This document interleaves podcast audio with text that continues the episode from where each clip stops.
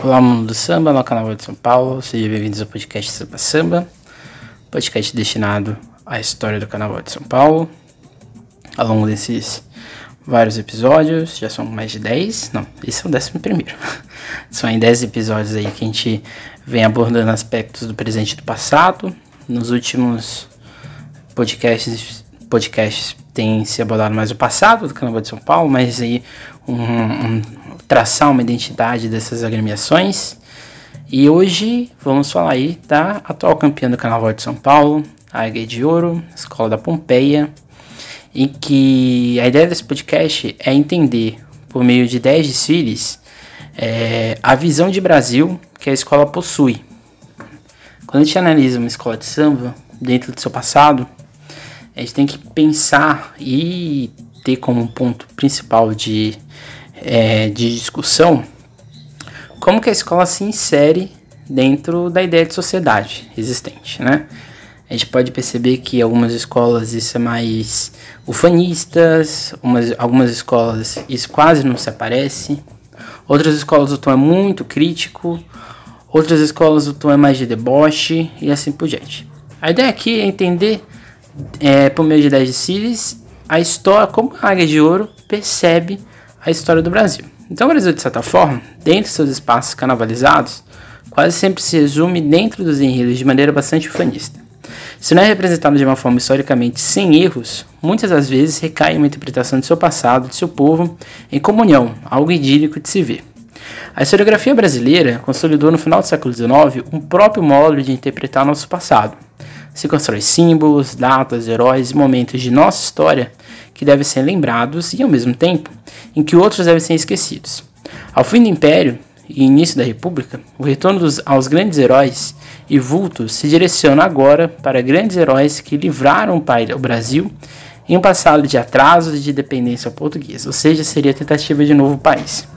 Em resumo, se a gente for pegar a construção dos enredos em escolas de samba no passado, de certa forma até mesmo no presente, o Brasil ele é construído por meio de um, de um matiz, de uma mesma percepção, de um mesmo é, modo, de até mesmo de perceber que não há erros. Quando não, a gente não recai nesse tipo de enredo, a gente recai no tipo de enredo dos heróis, das grandes narrativas, dos, dos grandes acontecimentos, de momentos que na verdade se constrói como únicos, né? Parece que só o Brasil é, passou por alguns momentos, ou até mesmo é, a entender que existem heróis que são intocáveis, ou até mesmo que é, não, não, apresentam é, questões de subjetividade. Então, é, a ideia aqui é a gente passar pela história da Águia de Ouro, entender o conceito de carnavalização e depois a gente perceber como que esses, esses meandros né, acontecem nos desfiles da Águia de Ouro.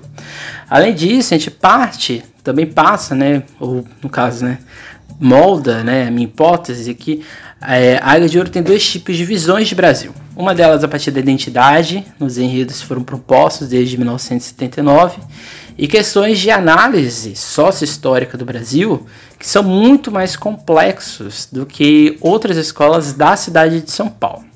Talvez só a Vai Vai consiga ter esse mesmo nível de complexidade nos desfiles sobre o Brasil, mas eu acho, do meu ponto de vista, que a Águia de Ouro faz isso de maneira mais correta.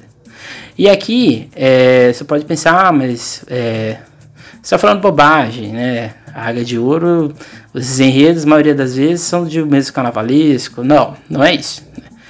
Desde 1979, a Águia de Ouro faz esse tipo de reflexão. E não é um tipo de reflexão que vai se mantendo. Pelo contrário, ele vai se modificando, ele vai aceitando outros personagens e ele vai se redimensionando ao longo do tempo.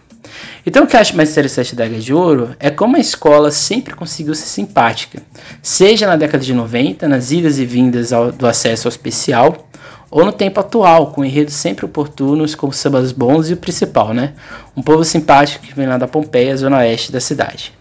A Águia é oriunda de um time de futebol, Faísca de Ouro, que liderados por Gilson Carriolo, fundaram a escola no dia 9 de maio de 1976. Se o time não vingou, por outro lado, o samba fez florescer uma escola em uma zona historicamente de imigração italiana. Isso que é muito interessante, né? A Pompeia, essa região ali, Vila Romana, Pompeia, assim por diante, é uma região de imigração italiana. É muito, é muito próxima da Barra Funda, né, que tem uma presença forte de negros.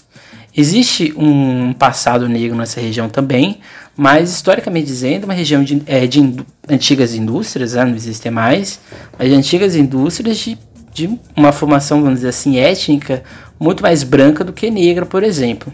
Mas isso não foi um impeditivo para a escola se consolidar e até mesmo para a escola assumir uma identidade dentro do samba. E aqui, de novo, né, se você ouviu os podcasts passados, inclusive acho que falei isso de maneira mais proeminente no, podcast da Gaviões Fiel, que é exatamente o, o futebol dentro do Carnaval de São Paulo é uma presença muito forte. Aqui a gente está falando de um clube, de um time de futebol que não era profissional, né, como por exemplo o Corinthians, mas existe toda uma identidade por volta ou em volta dentro desse dessa comunidade que se gera a partir é, do futebol e assim por diante. A EG estreia no Carnaval em 1977, no grupo 4 da UESP. É, é meio confuso, né? É, quando a gente vai falar de, da década de 70, a UESP era a única entidade, né? E existia esse grupo 3, alguns falam que eram 4, mas eu considero o grupo 4, ficando com vice-campeonato e ascendendo ao grupo 3 da entidade. Em 79, a escola sobe ao grupo 2, que seria sim um grupo de acesso, onde se estabelece por muito tempo. Uma característica da escola são os enredos bastante, bastante leves, o que a marca por muito tempo até se estabelecer. Isso aqui é interessante, porque por mais que os enredos sejam críticos, eles têm um tom de leveza muito forte. E aqui eu cito dois que eu acho que são é, geniais nisso, o enredo de 2001 e o enredo de 2006. São enredos bem lúdicos, são pesados, tem um tom crítico muito forte por trás, mas mesmo assim é, é muito é muito leve de se abordar. E é uma característica da Águia de Ouro, independente de carnavalesco, tá? A Águia de Ouro sempre teve esse tom mais didático de analisar o seu desfile. Não é à toa que o despontar da Águia de Ouro que vai acontecer ali exatamente no desfile de 2006, né, quando a escola quase vai para o desfile das campeãs, isso vai ser uma tônica durante muito tempo, né? Acho que a Águia de Ouro, os insucessos em alguns desfiles são muito mais por questões de, é, do, de momento, acho que não é uma incapacidade da escola. Eu diria que a Águia de Ouro já poderia ter tido pelo menos mais, além do desfile de 2020, mas pelo menos aí é, mais dois títulos, meu, meu ponto de vista. Acho que 2006 a escola poderia ter sido tranquilamente campeã. E em 2013 a escola poderia também ter sido tranquilamente campeã. Embora o desfile de 2007, né, que é o desfile ali do, sobre artesanato brasileiro, né, sobre é, é uma espécie de releitura da, da X9 de 2001. Esse desfile também, né, ele é um, ele se tornou mais é, a melhor colocação da escola até então. E aquele desfile ele talvez seja mais lembrado, mas esses outros desfiles também são muito bem desenvolvidos e poderiam dar o título para a escola, certo? A escola de Sila estreia no carnaval em 1974 no grupo especial. Tá? Ela faz um desfile ali sobre o teatro, não dá certo, né? a escola cai de novo. Mas de 1984 até 1999, a gente vai ter o que a gente chama de efeito ioiô ali na agremiação. Naquele período, um acidente qualquer poderia levar é, a agremiação a sofrer e muito, né? O de 84, a escola passou por incêndio, né, que atingia a quadra da escola. A escola passou a atuar nas ruas da Pompeia. É, isso gerou ainda mais uma identidade dentro da escola, então isso é muito importante. A Águia de Ouro é uma escola muito de comunidade, né? É uma coisa é, é, que é muito comum em São Paulo, mas a Águia de Ouro isso é muito mais evidente. E isso, ao meu ver, veio se modificando Daí nos últimos 5, 6 anos, quando a escola, além de ser uma escola de comunidade, se tornou uma escola consciente do que ela tem que fazer, né? É, então isso, é, isso constrói né, uma identidade dentro da agremiação, né? Isso, e acho que isso é mais interessante. A Águia de Ouro está longe de ser uma escola poderosamente econômica, é, com riquezas e assim por diante, mas soube interpretar o que é o Carnaval de São Paulo na atualidade, mas sem esquecer o que é sua comunidade. E sem esquecer a realidade que ela está inserida e assim por diante. É, o Dicílio conseguiu passar a mensagem, mas não convenceu, deixando a escola por último, como eu disse. E de 1985 até 1997, a escola se torna uma escola ioiô, né, indo do acesso ao especial em três ocasiões e se firma em 99. Né. É, os enredos que eu vou analisar aqui são 10. O enredo de 1979, Brasil, Paraíso Original. O enredo de 1993, Identidade Brasil. O desfile de 1994, Sonhos de um Sambista. O desfile de 1995, Voa Voa Liberdade. O desfile de 2000, A Imagem e Semelhança dos Deuses, Terra Brasilis. 2001, De Salem a Brasília, O que Vale a Bruxaria. 2005, Pão Nosso de Cada Dia nos Dai Hoje. 2006, Não Tem Desculpa. 2019, Brasil, Eu Quero Falar de Você. Que país é esse? E, o enredo de 2020, né? O atual campeão, o poder de saber, se saber é poder, quem sabe faz a hora, não espera acontecer. É, o distrito de 79 a 95, é, eu me baseio mais em reportagens de jornal e nas letras dos sambas, né? já que não, não existe a transmissão. É, tanto de 79, 93, 94, 95, a escola não foi transmitida, porque ela estava no grupo de acesso. O distrito de 2000, 2001, 2005, 2006, 19 e 20, aí sim eu me na letra do samba, no Tsili e na sinopse, ok? Então vamos lá, primeiro, é, voltando ao teórico, né? É, as obras de Gilberto Freire e de Sérgio Buarque de Holanda constroem uma outra maneira de chegar ao Brasil. Se Freire edifica o país miscigenado, em que tal aspecto é uma das principais virtudes do país, é, principalmente no campo cultural, Sérgio Buarque de Holanda, é, em uma visão analítica é, de país, né, é, ele constrói que o Brasil ele tem que sair dessa, desse lado colonial, e o melhor jeito de a gente perceber que o Brasil está fora desse lado colonial é exatamente a partir de uma reconstrução democrática e de uma nova visão de seção social. Mas o que isso tem a ver com a de ouro? Né? Analisando os enredos abaixo, a gente pode perceber que analisar que o que a escola compõe segue por este caminho, né? a construção de identidade ou das críticas históricas e sociológicas do nosso passado. Perceba que nesses 10 enredos temos uma ótica de pensar de forma carnavalizada o Brasil. Três deles em uma perspectiva de identidade e outros sete em análises mais diversas que constroem visões de ser do país.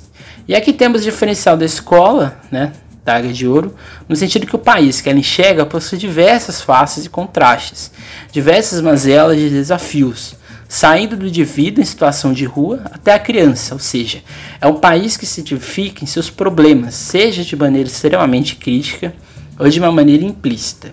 Diferente de outras agremiações, a Águia de Ouro não pinta com matizes de felicidade sempre o que é o país, e mesmo quando isso ocorre, é mostrá-lo de forma edificadora de um passado. Portanto, a Águia de Ouro não resolveu ser crítica de 2009 para cá. Pelo contrário, por mais que não seja evidente, as visões de brasilidade que se apresentam na escola são elaboradas desde 1979, o que mostra visões de carnavalização em seus enredos. Isso aqui é muito importante. Né? O Desfiles do Rio de Janeiro é, a gente consegue até mesmo inserir na história do Carnaval Carioca desfiles do grupo de acesso, né? E ali, principalmente na década de 80 e 90. Em São Paulo, é, e aqui eu coloco até eu nesse meio, mas não é porque eu quero, é exatamente por causa de acesso à informação. Os dos grupos de acesso em São Paulo quase não existe nada sobre eles. Né? As reportagens, tanto da Folha e do Estado de São Paulo, são muito incipientes sobre o grupo de acesso. Quase não se diz dessas escolas que estão ali. Eles construíram que a mídia, né, que a manchete, que quando transmitiu o Carnaval de São Paulo, e a própria Globo, e a Cultura, e a Bandeirantes, né, as emissoras que transmitiram o Carnaval de São Paulo ao longo do tempo, elas não conseguiram né, colocar o grupo de acesso com, prota com protagonismo. Né? Praticamente a gente não sabe o que aconteceu nesses carnavais. Então isso aqui é muito importante. Às vezes a gente, a gente fala, ah, nossa, tal escola só fala muito de, é, de, desse tipo de enredo, daquele tipo de enredo. E no caso da Águia de Ouro, dá a entender que a Águia de Ouro só existe a partir dos anos 2000, mas não, a escola está ali fazendo carnaval desde 1977 e carnavais com sambas de qualidade, com uma construção ótica do desfile de uma boa qualidade E acho que o mais interessante, né? Acho que com um, um objetivo, né? Eu acho que é isso que falta, por exemplo, algumas escolas, né? E aqui eu não vou citá-las, mas algumas escolas talvez faltem esse objetivo, né? A Águia de Ouro não usou o fato de ela ser, entre aspas, uma escola sem tradição ou uma escola é, com sei lá, pouco orçamento ao longo do tempo, ela não usou isso como um pretexto, né? Pelo contrário, ela acreditou no que ela, é, no que ela pensava, no que ela seguia, e isso deu certo, né? Acho que outra escola que seguiu esse mesmo caminho foi a Mancha Verde. A Mancha Verde não mudou seu estilo totalmente de fazer carnaval, né? O seu objetivo. Mudou talvez a, a, o modo de abordar o carnaval, mas continuou, certo? Então agora a gente vai entender o que, que é a carnavalização, certo? A carnavalização é um contexto que é, um, é um, uma teoria que é proposta pelo Mikhail Bakhtin, é um linguista russo, e Mikhail Bakhtin descreve de maneira quase altiva o que seria o carnaval. Aqui ele está pensando no contexto da Idade Média e do Renascimento, então aquele período ali de transição do período medieval para o moderno. Mas é, o preceito de carnavalização ele consegue ser readaptado para outras realidades. Então, é quase que sempre né, que se você for analisar qualquer historiador que aborda Carnaval de São Paulo, é Carnaval, seja no Rio e São Paulo, qualquer outro lugar no Brasil, você vai encontrar o nome do Mikhail Bakhtin lá como um ponto teórico importante. E ele descreve que o carnaval seria uma festa em que o riso se torna um instrumento do povo para sair de uma realidade hierárquica. Roberto da Mata, aqui sociólogo brasileiro, e assim como Bakhtin, se aproxima na perspectiva de ver o carnaval, que é o da inversão. Para Roberto da Mata, né, os festejos de carnaval são uma representação do que é a sociedade brasileira no seu sentido de desigualdade. Então aqui é, um, é analisar, né, e acho que aqui é o mais interessante do Roberto da Mata, Roberto da Mata tem vários problemas no modo como ele analisa o carnaval. Mas o mais, o mais assertivo no, que o Roberto da Mata aponta é que o carnaval ele se torna ou ele se constrói, e aqui principalmente carnaval de rua, de escola de samba, numa. Um, é como se a gente tivesse durante cinco dias no ano um Brasil que é apagado, um Brasil que é esquecido, e a partir dos seus rituais, né, de, ritual, de carnavalização, de deboche, de riso, né, ele, ele consegue criticar a realidade existente e, além de criticar a realidade existente, ele propõe uma nova perspectiva. Então, por isso que os, os, desfiles de carnaval de São Paulo e no Rio de Janeiro, Vitória, Porto Alegre, Uruguaiana e assim por diante, estes desfiles, né, essas escolas de samba sempre propõem uma perspectiva de, vamos dizer assim, é, acabar com aquilo que ela estava apontando, criticando e evidenciando. A gente percebe, por exemplo, na Águia de Ouro, que todos os seus desfiles, sem exceção, existe um ponto em comum: ou é a esperança, ou é a educação, ou é a criança como motivo de é, investimento, não só do Estado, mas também de nós, né? Em alguns momentos até mesmo é, da escola de samba. Já em Bakhtin, essa inversão né, da realidade possui o caráter de carnavalização, ou seja, é o mesmo princípio, mas com uma intencionalidade que surge no riso, no deboche. É nessa, é nessa perspectiva que a obra de Bakhtin possui uma grande importância nos estudos sobre o carnaval, o de mostrar a carnavalização como algo além do riso e da brincadeira, mas como uma crítica social de sátira sobre as camadas mais ricas. Como ele mesmo explica, né, aqui citando Bakhtin, o riso é a visão carnavalesca do mundo, o que estão na base do grotesco. Destrói a seriedade unilateral e libera a consciência, o pensamento e a imaginação humana, que ficam assim disponíveis para o desenvolvimento de novas possibilidades. Daí que certa canalização da consciência procede e prepara sempre as transformações, mesmo no domínio científico. E aqui fecha aqui a citação ao autor. Essa percepção de uma realidade grotesca ocorre quando há uma atração entre o material e o corporal, que aparece no contexto do cotidiano de forma ampla, festiva e utópica. Então, seja, o que eu estou querendo aqui que você entenda é que a Águia de Ouro é, talvez não de maneira que ela queira, né, mas aqui é, é, essa é minha função como historiador, é de perceber exatamente que talvez ela sem querer, ou talvez até mesmo com ela tendo essa intencionalidade, ela constrói nesses desfiles né, sobre o Brasil um ideal de carnavalização. Ela descreve uma utopia do que é o Brasil, seja no ponto de vista histórico, seja no ponto de vista social. É como se houvesse uma interação expressa na concepção de um mundo abstrato, num tempo carnavalesco, e que por meio do povo se torna algo potente na festividade. O importante é que o realismo grotesco né, só é realizado e tem sentido porque ele é uma anedota do povo manifestada na festa carnavalesca. Essa ação do realismo grotesco é expressa em uma linguagem constantemente modificada pelo povo e quase sempre na sua vulgarização. Um exemplo de como esse realismo grotesco ainda é presente está no desfile, por exemplo, no desfile da Escola de Samba da Águia de Ouro em 2019. Né? A gente tem ali uma história do Brasil a partir de um dualismo, né, de quem domina e de quem é dominado. E no final a escola termina ali com farrapos e assim por diante. E ali talvez postula uma nova possibilidade. Ela não coloca ali um ponto final, né? Ela coloca aqui uns três pontos ali e quem sabe o que vai acontecer. Isso também é visível, essa ideia do realismo grotesco, ou seja, de usar de, é, de deformar a realidade. Isso é mais visível, né? Talvez para você, para se você não conseguiu entender, no desfile de 1989 da Beija-Flor de Nilópolis, o Ratos e Urubus, que ali ela constrói quando ela inicia o desfile a partir do maltrapilho, né, do, do mendigo e assim por gente, ela subverte a ordem, né? Ela coloca uma outra, um outro ponto de vista para quem está narrando e para quem está criando essa narrativa. O grotesco é a possibilidade de mudar a percepção sobre o que há em volta, exatamente porque ele se encontra inserido em uma realidade que é libertária do corpo.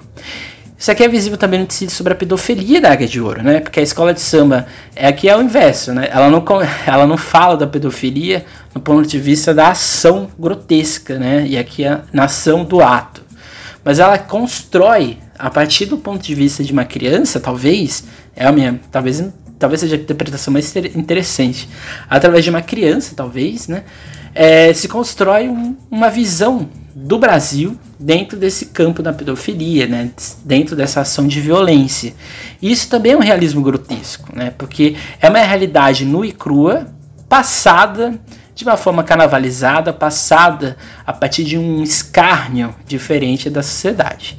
Na realidade, o grotesco, inclusive o romântico, oferece a possibilidade de um mundo totalmente diferente, de uma nova ordem mundial, de uma outra estrutura de vida.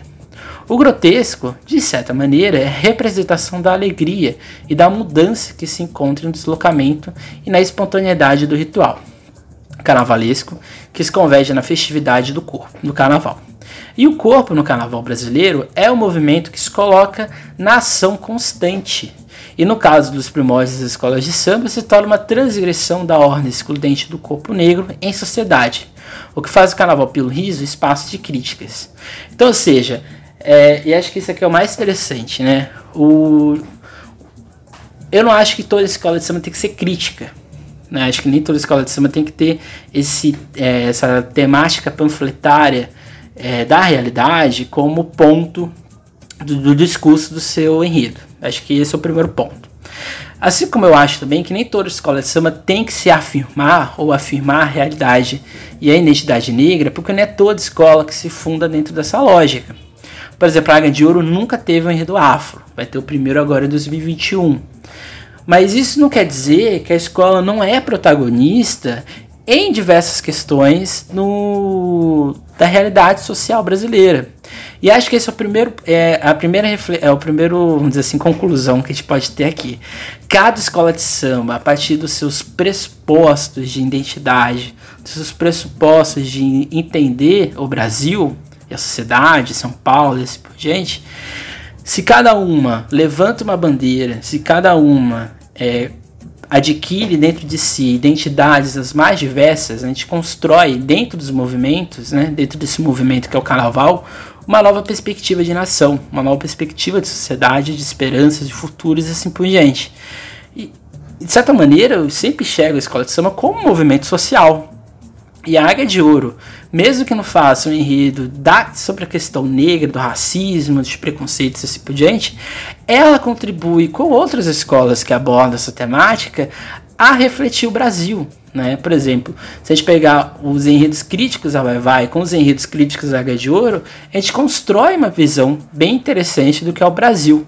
Então, o poder de rir do outro, e principalmente do outro superior e rico, é o que faz o carnaval ser uma festa ritual, que mexe muito com as camadas populares. O riso é a gênese do carnaval, desde o caboclo de lance em Pernambuco até o bate-polo no subúrbio do Rio de Janeiro. É o escracho do cotidiano e a revelação de uma cultura do povo que revira a lógica da sociedade. É o que faz o carnaval uma festa, que independente do seu período histórico, é uma veneração ao riso cômico de uma realidade social idealizada e utópica. O riso, segundo Aristóteles, né, poeta grego, seria uma reação espontânea que o homem produz não podendo ser provocada. O riso, na sua espontaneidade, seria um produto da subvenção da ordem, já que é oriunda da natureza humana. A espontaneidade ocorre a ver uma nova perspectiva de realidade. Por isso o carnaval incomoda, porque é uma festa em que se provoca um riso por meio de seus elementos. O riso seria a reticência do carnaval, que não possui um ponto final, ou seja, o riso se tornou algo lúdico e espontâneo dentro da cultura, da cultura popular. Como Roberto da Marta argumenta, o carnaval é algo de espontâneo do povo que provoca pela inversão o riso e que mostra a importância da festa que sai da legalidade ao longo do tempo e se torna um patrimônio do povo, ou como denomina o autor, uma festa da loucura. Se ainda mata o carnaval é uma festa que se modifica todo ano na espera do novo, em Bakhtin essas festas têm um caráter de renovação, devido à sua ligação com as colheitas, heranças, festas pagãs romanas e assim por diante. Então essa realidade né, de uma nova vida, como é complexa, é, constitui no carnaval uma reflexão da realidade social brasileira. Isso ocorre porque o carnaval segue regras próprias de tempo e espaço, que se deslocam de acordo com sua própria lógica de ação. É, estudar o carnaval requer entender suas múltiplas ações que, embora possam ser universalizadas, é o reflexo da sociedade, dos bairros, do bloco ou escola de samba na qual está inserido. Dessa forma, o carnaval possui em sua organização e gênese uma nova perspectiva de como se situar no cotidiano, um exemplo disso é a própria ideia de rua e da quadra de escola de samba. Então, ou seja, é... pode parecer que eu fiz aqui uma viagem, né? Muito doida, né? Mas é, a questão é, é exatamente apontar isso, né? É, a gente tem que entender esses DCs que a gente vai, que eu vou analisar a partir de agora. A gente tem que entender que a Águia de Ouro fez dessa dicotomia de sociedade, né, da sociedade miscigenada, da identidade brasileira lá do Gilberto Freire. E toda essa construção é, pesada e de tentativas de democratização e assim por diante das obras de Gilberto Freire e assim por diante, né, Gilberto Freire, desculpa, nas obras de Sérgio Barque de Holanda e Darcy Ribeiro, de certa maneira, é como que esses dois autores estivessem dentro destes dez desfiles que a gente vai analisar agora. E além disso, é como se toda essa construção que a gente percebe é, nos, nos desfiles, né? nos, na ideia de carnavalização e de transformação da sociedade pelo riso, pelo deboche do da Mata e do Bakhtin, é como se esses quatro autores dialogassem sobre o Brasil que a Área de Ouro estuda, ou no, do, do Brasil que a Área de Ouro analisa. Então, os três primeiros enredos que eu vou analisar aqui agora abordam a ideia de identidade brasileira. Em 1979, no enredo Brasil Paraíso original, da autoria né, de Gilson Carriolo, é, e com samba de autoria de Alfredo Careta, Careca e Lagrila, a escola escreve seu primeiro desfile com uma visão de brasilidade, né, aqui em 79, né? A escola desfilou primeiro, pela primeira vez em 77, 78 e 79 a escola estava no grupo de acesso né, no, no sucesso. No grupo 2, grupo 2? Grupo 3 da UESP. Temos que ter em mente que estamos aqui com o país ainda dentro do contexto militar, né, 1979. Até a década de 80, as escolas tendiam a escrever esses sambas um país quase perfeito. O samba possui em seu refrão principal a concepção de progresso, o que se insere uma perspectiva de abordarmos lá, que é abordada lá no século XIX, início do XX, que eu acabei, que eu disse lá no início, né? a construção do IHGB, a construção de uma nação é, com mitos, heróis, né, terra fértil, uma economia sempre, sempre em avanço e assim por diante. Então esse enredo de 79 eu considero ele o mais fora é, no que é a área de ouro, da, do que é o enredo da área de ouro hoje. Mas ele é importante porque a gente percebe que 79 a escola estava em formação, o Brasil estava passando por mudanças também, de certa maneira. Então aqui a gente está falando de, de uma identidade também dentro da escola que está se criando. Né? Mais do que isso, os enredos de 19, na década de 70, eles ainda estavam com a pesquisa de enredo era muito incipiente. Então o que se, o que se tinha para fazer a pesquisa era exatamente a, a, literatura consagrada, até e até de certa forma o próprio livro didático. Então não se tinha uma crítica, uma análise muito crítica do que era esse Brasil construído, romantizado e assim por diante. Ou seja, é uma nação, né, aqui no Distrito de 79, informação que precisa se afirmar em uma narrativa positivista, como expressa o refrão, né? Brasil é progresso, terra sem igual, canta meu povo, paraíso original. A própria ideia do enredo, né, do título Paraíso Original, é bem, é bem assertivo nessa ideia, né, de é uma nação sem erros, sem problemas e assim por diante. O samba pode ser dividido em economia e sociedade, na parte econômica, um país de oportunidades, de fartura, onde plantando tudo dá, e no campo social, a única formação é de uma terra sem preconceitos, o que faz assim o país ser um paraíso, né? É, tropical e assim por diante. Em 1993, a Ega de Ouro fala de novo da identidade brasileira, só que aqui no outro ponto de vista. O enredo é intitulado de Identidade Brasil, intitulado de Identidade Brasil. O carnavalesco é, é, é Cuca e os compositores Cuca, Juquinha, Douclinhas e Quinzinho. Talvez este enredo seja bastante polêmico na forma como a escola apresenta os temas analisados. Eu acho esse samba fantástico. Quem nunca ouviu, ouça. O refrão final, Minha Águia hoje vem, vem alertar a nação que nossa cultura está perdendo a tradição. Se formos perceber no hoje, né, esse, esse, essa parte do samba é fantástica. Se formos perceber no hoje, poderíamos dizer que possui um tom conservador.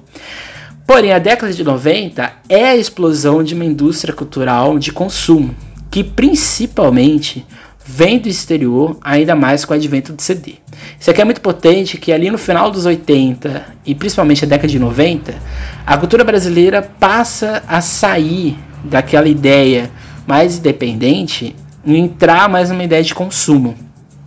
Na década de 90 explodem alguns ritmos que já alguns já tinham já eram protagonistas, mas eles explodem na década de 90, como sertanejo, pagode, o axé, principalmente o axé, e um rock bem melódico no Brasil. O samba ele deixa de ser um produto nacional, ele deixa de ser protagonista e ele passa a ser é, localizado ou nesses grupos de roda de samba ou até mesmo na escola de samba. Então, ao, esse enredo de 93, ele não é exatamente só da identidade brasileira, como o enredo de 79. Aqui existe essa identidade brasileira, mas a escola faz uma outra crítica. E, de certa maneira, faz uma crítica até mesmo ao brasileiro. Essa massificação da indústria cultural faz com que, inclusive, a própria escola de samba tenha que se readaptar na década de 90 a outras realidades, a outros perfis de público, de consumo do CD e das músicas e até mesmo dos poderes públicos e privados. O que a escola levanta de reflexão 93 é se nossa cultura de, fator, de fato possui algum valor. E mais do que isso, será que de fato há um reconhecimento do brasileiro em sua identidade? Será que o brasileiro ele fala que ele é patriota, que ele defende, ama o Brasil, mas será que ele se, ele se identifica de fato como brasileiro ou com essa identidade cultural brasileira? Essa é a crítica da escola e é fantástico. Perceba que em 79, 79 para 93, a escola coloca um outro prisma nessa história, dizendo agora que aquele paraíso original não mais tem em seus habitantes um reconhecimento de nós mesmos. Na primeira parte do samba, né, e do Siri também, vários elementos comprovam isso. Não mude as cores da bandeira, vejam, estão roubando nossa história. Até o luar do meu sertão já foi comparado com uma luz de neon e ofuscado pelas mãos do Chusan. Então esses trechos do enredo expressam muito bem isso. É, é como se fosse a própria Águia de Ouro com uma escola de samba, uma representante do, da escola de samba do carnaval, dizendo é, o que, que vocês querem de fato da nossa cultura. Vocês querem ela apenas para venderem, para lucrar, ou vocês querem que ela seja de fato uma afirmação do que é o brasileiro? Então perceba que aqui não é uma ideia de tradição no sentido de limitação da história, até mesmo da escola. Não. Aqui é uma reconstrução dessa tradição, mas entendendo as diversas ações de sociedade, de ritmos e assim por diante que existem. E não se aproximar dessa globalização, dessa massificação, dessa ideia, ou dessa ideia de história que é muito é, de é, vamos dizer assim, bipolarizada e assim por diante. Aqui nesses elementos é aquela reprodutibilidade técnica que se orienta apenas na reprodução. Além disso, o que é apontado dentro desse fator é o capitalismo, o rock e o jeans, ou seja, elementos de uma cultura globalizante, principalmente o jeans, né? E o aspecto de impedimento de que nossa cultura possa ser no mínimo valorizada. E aqui é uma crítica principalmente ao capitalismo. O segundo refrão já mostra que por aqui temos em nossa construção de imaginário uma nação do Saci, do Curupira, do Boitatá, entre outros. E aqui é uma, é uma questão que na década de 90, tanto em São Paulo, poucas escolas, mas principalmente no Rio de Janeiro, já tem esse, já as escolas já estão matelando nesse sentido, né, de valorização da nossa cultura, dos nossos mitos, das nossas lendas e assim por diante. Na segunda parte, tem dois versos que são resumo do enredo. Quem não viu, nunca viveu e nem sentiu da emoção, aqui no sentido da identidade, da cultura, principalmente brasileira. E no fim temos uma afirmação de identidade negra, ao afirmar que não há nada mais brasileiro que os nossos ritmos como maracatu, cateretê e boi bumbá, assim como samba, e termina pedindo proteção aos orixás. Veja que no princípio parece uma visão romantizada da ideia de identidade do Brasil. Porém, se a gente analisar o Tsiri também, percebemos que o Brasil, que é a escola bola, está em vias de não mais existir, tendendo a apenas uma cultura de consumo do capital. E em 2000, né, no, no ano em que todas as escolas tinham que falar da história ou da cultura do Brasil, cada escola ficou com um tema específico, a Era de Ouro fez o Tsiri sobre a identidade do Brasil, a imagem e semelhança dos deuses, Terra Brasilis, os carnavalescos são Paulo Furô e Vitor Santos. E os compositores é o Regiando, Edu Chaves e Almir Espino. De cara temos a afirmação, né? O Brasil, nação da esperança, é cantada pelo Águia nos, nos desfiles né, de sonhos. Então, ou seja, a ideia dessa identidade que a Águia vai falar é aquela visão de identidade consolidada, porém aqui a escola vai mesclar com, com ideias ou perspectivas de futuro, ou perspectivas do que ela queria como fosse a identidade brasileira. Então, no Sicília, na sinopse e no samba, temos um país que queremos como se fosse apenas entender a ir buscar né, aquilo que nos identifica como uma nação de sonhos e oportunidades. Assim, a escola postula aquilo que ela queria que ocorresse, ou seja, é crítica e não querer que nossa formação seja aquela que de fato é, está né, baseada na morte, no extermínio e no preconceito. A afirmativa da escola é que o Brasil é formado à imagem e semelhança de deuses e não de um deus. Então não é uma única face religiosa, que faz o povo ser o condutor do discílio. Diferente dos outros três enredos de 2000, a Aiga não colocou o herói no seu fio condutor, mas nós, como protagonistas de nossa própria história, do nosso próprio passado. Porém, a construção é uma anedota da ideia de Beto Freire, a meu ver, embora os carnavalescos defendam uma premissa ali do Darcy Ribeiro. O que fica nítido, porém, na parte final, é a ideia de que o gigante um dia desperta, né? Aqui eu digo que é uma transição. A Águia de Ouro está saindo, é, ainda está ali é, permeada de uma questão ali de, é, como podemos dizer, de miscigenação, de um povo em busca do progresso, mas ao mesmo tempo ela já está é, apontando que algo não está certo. Então, os enredos de realidade do Brasil, que é o que a gente vai abordar aqui agora, é, estão expressando de questão de, em uma questão direta ou indireta a nossa concepção sócio-histórica. O primeiro que eu abordo é de 94, Sonhos de um Sambista, o carnavalesco é o Tito Arantes, e os compositores é o Áureo, Áureo Galouro e Marcelo do Cavaco. Sou brasileiro e sonhador, assim inicia a ideia do enredo, né, que colocava o sambista como narrador de nossa história e no nosso passado. O interessante nessa perspectiva é que o samba é posto dentro de uma realidade de ida e vindas, de diversos quadros da realidade, saindo do aspecto do emprego e da moradia, até a transformação que o samba e o carnaval desenvolvem no folião brasileiro. O que faz essa obra como um todo uma das melhores da escola e, para mim, no ponto de vista, é o melhor samba da Águia de Ouro.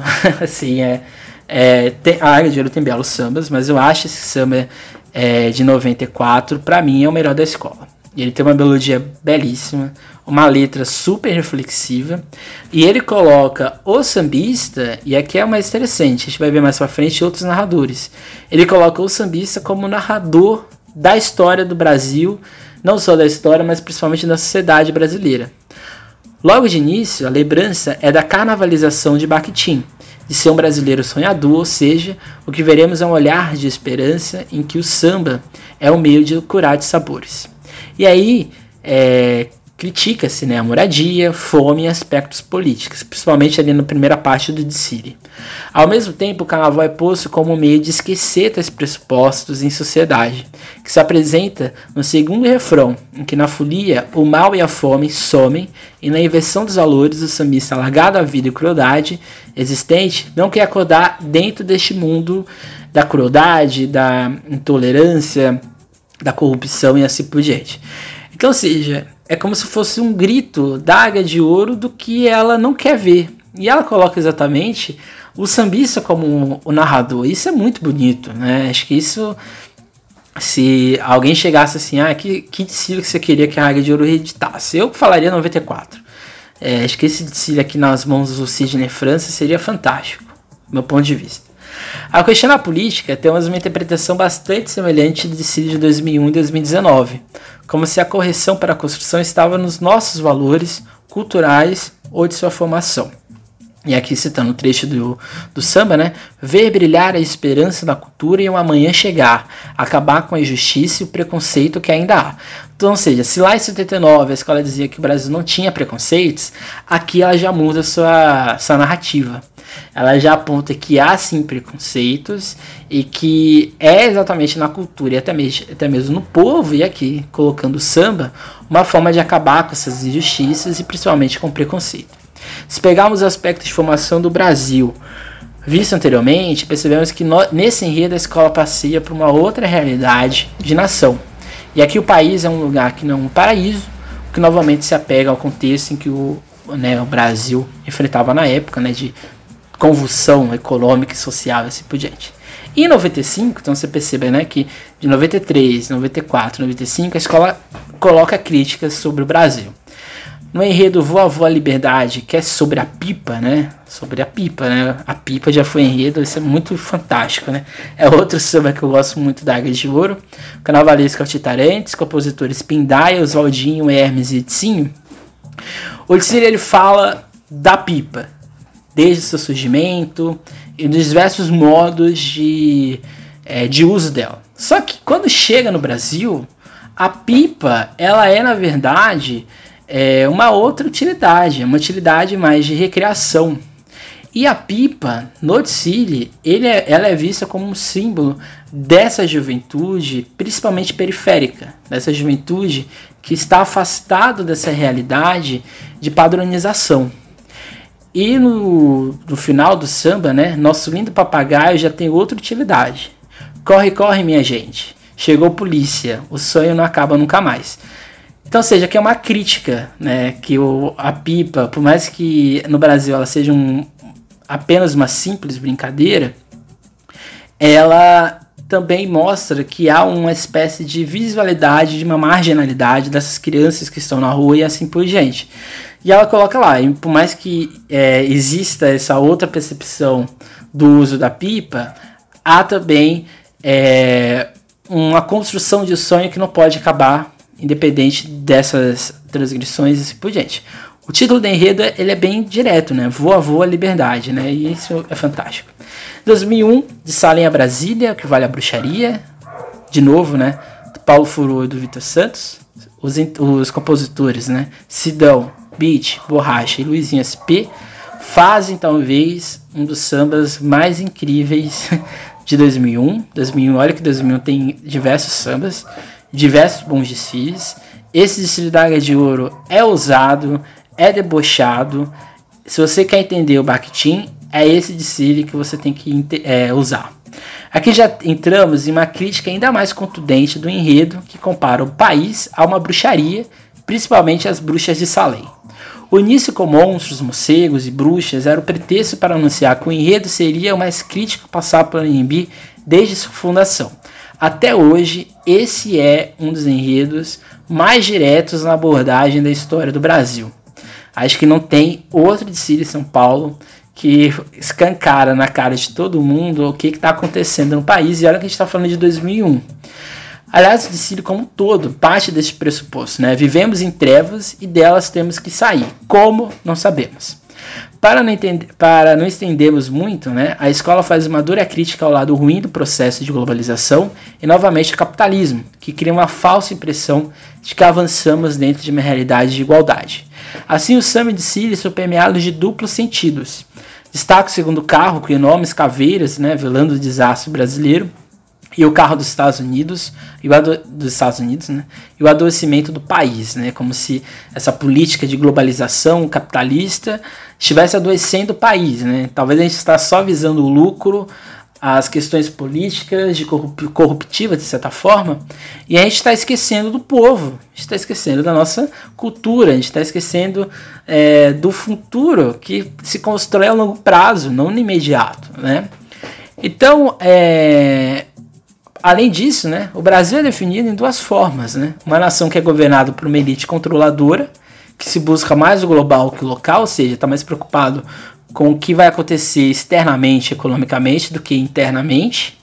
E o segundo ponto é que, mesmo que haja uma democracia, dá a impressão que pouco importa nossas demandas, nossas mazelas e nossas realidades. Então, por mais que exista um Brasil democrático, e aqui a escola está fazendo uma crítica à política brasileira por mais que haja um país democrático, não há em nenhum momento a perspectiva de ouvir o povo, de saber o que está acontecendo com o povo, de saber o que ele quer, de saber o que ele espera, saber do que ele está odiando, né?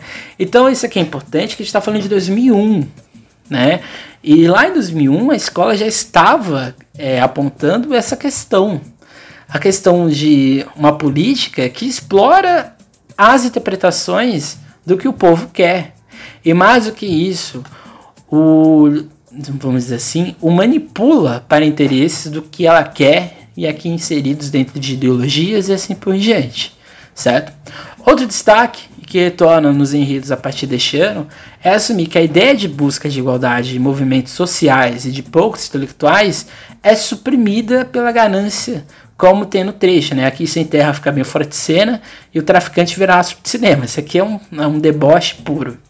E como sempre temos uma esperança, né, de que ao queimar, e aqui o simbolismo do fogo como uma reforma, como uma forma de mudança, né, revolutiva, o povo renovaria as esperanças pelo voto. Lembrando que em 2012, 2002 na verdade, iríamos ter o processo de eleição no país, e novamente temos aqui que a perspectiva é que a mudança ocorrerá pelo povo. Em 2005, o enredo Pão Nosso de Cada Dia Nos Dai Hoje, do Carnavalesco Cebola. Os, os, compositores, não achei os nomes, mas aparece lá nos créditos que eu tenho a aula dos compositores. Dos 10 desfiles que, dos 10 desfiles que selecionei, esse sem dúvida é o mais surrealista e passa pela formação do carnavalesco, assim como os anteriores. Né? O Paulo Furro e o Vitor Santos eles têm uma construção de carnaval, não só na Ilha de Ouro, mas em outros países, em outras escolas, uma construção muito surrealista do Brasil. Né? Eles colocam o dedo na ferida e sempre ali com um deboche bem explícito. O Cebola, ele já é mais surrealista ainda, né? Porque ele foi discípulo do Fernando Pinto, então ele tinha uma ele tem uma construção de carnaval muito surreal, né? E a Águia de Ouro aceitou, né? Foi nessa proposta. É, o Distrito de 2005 pode ser visto como crítica social ou algo de reflexão. Eu defino como uma prece de fé na mudança de um futuro melhor e, de certa maneira, de novo Brasil. Assim, tanto de Siri como o samba e a sinopse acredito que após um caos de destruição, poderemos em futuro próximo buscar um novo momento de bondade, solidariedade, fraternidade e igualdade. Perceba que a premissa é quase que uma teologia da libertação que marca a concepção das campanhas de fraternidade na Igreja Católica. E eu diria que o Dicílio de 2006, a Mancha Verde, é uma continuação desse Dicílio de 2005. Não só porque é o mesmo carnavalesco, não, Cebola, mas porque é, é muito surreal o Dicílio da Mancha Verde de 2006. É quase que fosse uma, uma continuação. A Mancha Verde fala de intolerância, né, do Apocalipse, e a Águia de Ouro parte do Apocalipse e constrói é, tenta entender uma nova realidade depois do caos. Né? Então é muito parecido. Né? Se você vê o de 2005 depois de 2006 da Mancha Verde, você vai perceber que tem uma certa linearidade entre os dois. Assim, tanto de Siri. É... Então, assim, né? O que se busca, e nas palavras da escola, é um pacto social para livrar o país e o mundo da miséria, da fome e, novamente, a ideia de esperança se constrói dentro da cidadania, onde vislumbrar a democracia de nada importa sem plena igualdade, porque senão retornamos à opressão e desigualdade. Aqui a gente volta lá no decílio de 94, a gente volta no decílio de 2001. Então, ou seja, você percebe que a escola tem né, uma construção é, que sai do, dizer assim, do do canônico do que é a história do Brasil e passa pouco a pouco, década a década, a reinterpretar até mesmo a sua própria história. E depois disso temos uma verdadeira viagem com sentido bastante abstrato, né? A relação da água e do seu desperdício comparado com o petróleo, a ideia de que a água é um bem precioso e que não é só na questão da vida, mas na questão da igualdade, da promoção da igualdade social. Logo em seguida, temos o meio ambiente também no mesmo ponto de vista, como meio de consolidar uma civilização que se compromete com o seu futuro, e tal qual a percepção de Cristo, a partilha do pão, né? e aqui é posto como ambígua.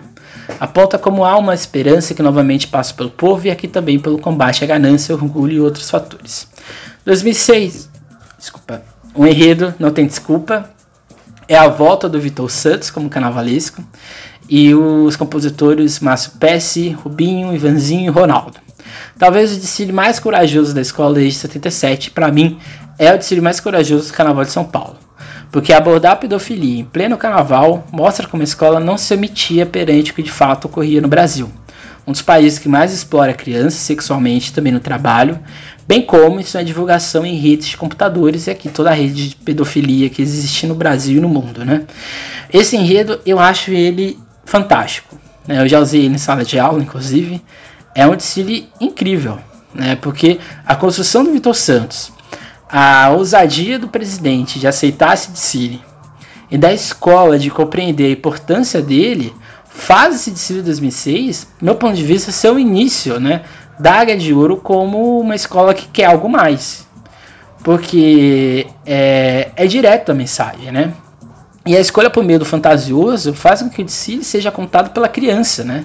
Que vive os contos de fada, uma infância de cores de personagens encantados, mas que se vê preso em uma realidade cruel, como o lobo mau, o Capitão Gancho e outras realidades que expõem uma realidade que a mesma não entende e que é abusada. A escola constrói, principalmente nos três primeiros setores, é como se a criança vivesse o mundo infantil, o mundo de sonhos, abre alas é fantástico, o mundo de sonhos e que ela não vai entendendo o que é o abuso. E o carnavalesco usa o que? O Capitão Gancho, o Bicho Papão, o Lobo Mal. Ou seja, ele constrói, né? É como se a criança fosse pouco a pouco entendendo o que de fato aconteceu com ela. Isso é incrível. Nenhuma escola de samba em São Paulo até hoje fez isso.